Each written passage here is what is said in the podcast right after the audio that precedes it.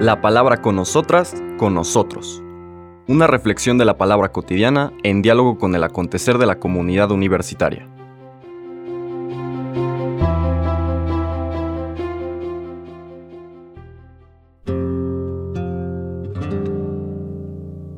Hola, buenos días.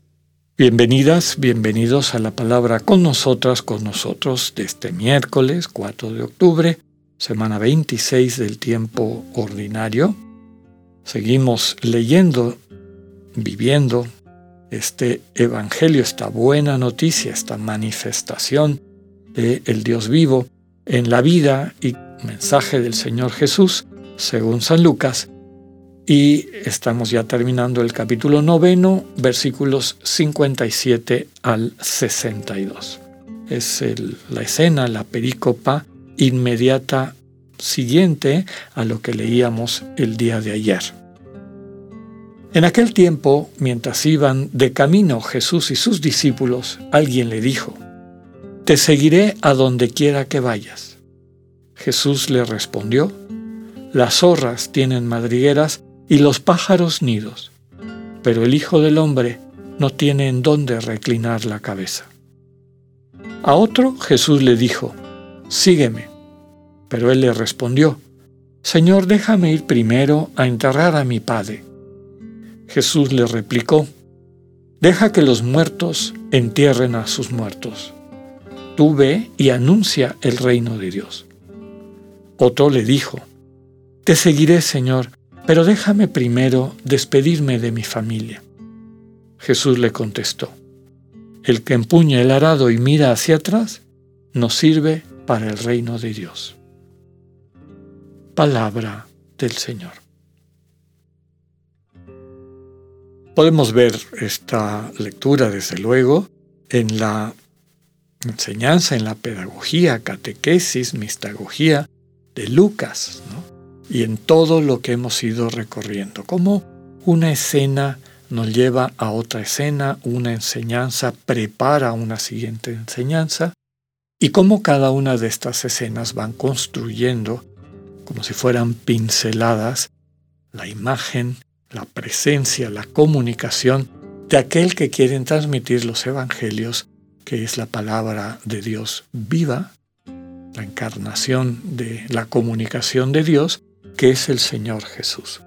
Ya analizamos la secuencia, como después de que Pedro confiesa quién es el Señor Jesús, en medio de un espacio de oración del propio Señor Jesús, donde seguramente intuía esta invitación que el Padre le hacía para que fuera a Jerusalén, para que llevara el mensaje de la buena noticia, comentábamos el día de ayer, al centro de la práctica religiosa judía con todo lo que eso significaba de conflicto y eventualmente rechazo, viene esta secuencia de elementos que nos permiten entender cómo se va construyendo esta manera de servir del Señor Jesús, de entregar su vida para que tengamos vida. Empezamos con el relato de ayer, donde queda subrayado que es un proceso de despojo, pero no entendido meramente como quitarte cosas, sino entregar, ir soltando, ir renunciando a la propia manera de entender, expectativas y demás, y abrirse a la forma como Dios nos conduce a una vida plena. Un irse olvidando de sí mismo, este sí mismo que a veces nos distrae de lo fundamental que es el encuentro con los hermanos y las hermanas, donde recuperaremos nuestro sí mismo, sí misma, pero transformado en partícipe de una vida en comunión, de una vida compartida. Mm, ya hemos dicho muchas veces que nunca podemos terminar de entendernos si no nos abrimos a estas relaciones recíprocas desde el amor compartido. Muchas veces los hermanos y las hermanas son quienes nos revelan quiénes somos. Pues bien, después de este relato, viene ahora esta triple afirmación o, triple explicitación de las exigencias del seguimiento al Señor o exigencias, requerimientos de este cambio de vida, de esta auténtica conversión a la cual estamos invitados o invitadas. Aparecen tres personas. La primera se presenta como voluntario. Cuando el Señor iba de camino, recordemos que de aquí en adelante hasta que lleguemos a la entrada a Jerusalén, el Señor se está acercando a la ciudad, va de camino, va ascendiendo a Jerusalén, que era la expresión de la época, porque efectivamente Jerusalén está en las alturas, Galilea está inclusive por debajo del nivel del mar en buena parte.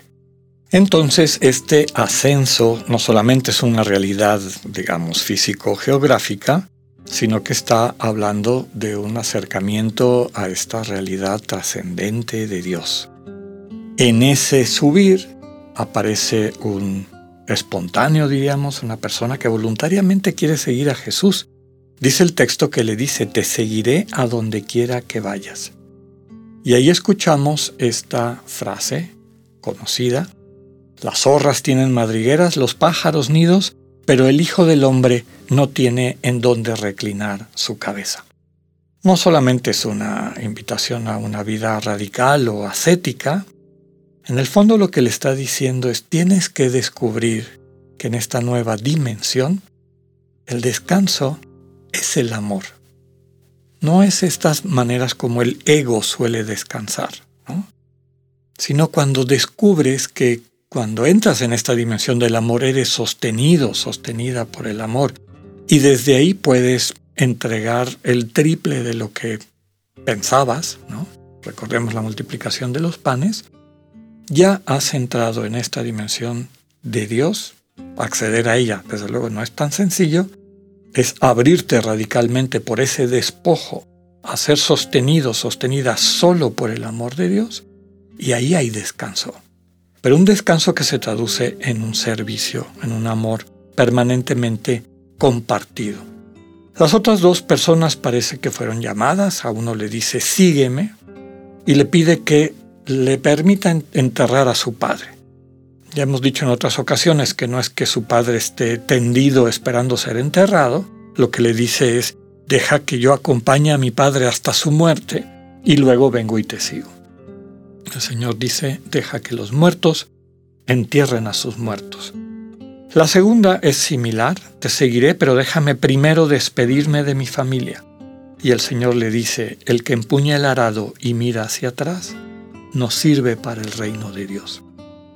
Aquí está escribiendo también esta importancia de que cuando entramos a la dimensión de Dios, previo hay una conversión radical. Hay que dejar que el Señor ordene nuestros afectos, como dice San Ignacio en los ejercicios, que no implica que perdamos los afectos, pero que sí necesitan ser ordenados. Entender nuestras obligaciones desde los criterios del reino. Sanar muchas veces las relaciones que a lo mejor son más fuertes desde el afecto natural, llamemos así, pero que en el fondo también tienen muchos elementos enfermizos, neuróticos, etc. Cuando entramos en este proceso de despojo-transformación y despertamos dentro de la dimensión del amor divino, contemplamos y nos relacionamos con las personas que amamos de una forma radicalmente distinta, que da vida y que nos permite llevar para bien esas propias relaciones. Que tengan un buen día, Dios con ustedes.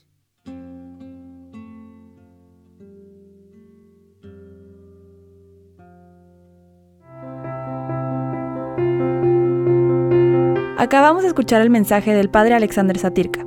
Escúchalo de lunes a viernes a las 8.45 de la mañana por radiveroleón.com, a través de nuestra app gratuita para iOS y Android o por Spotify.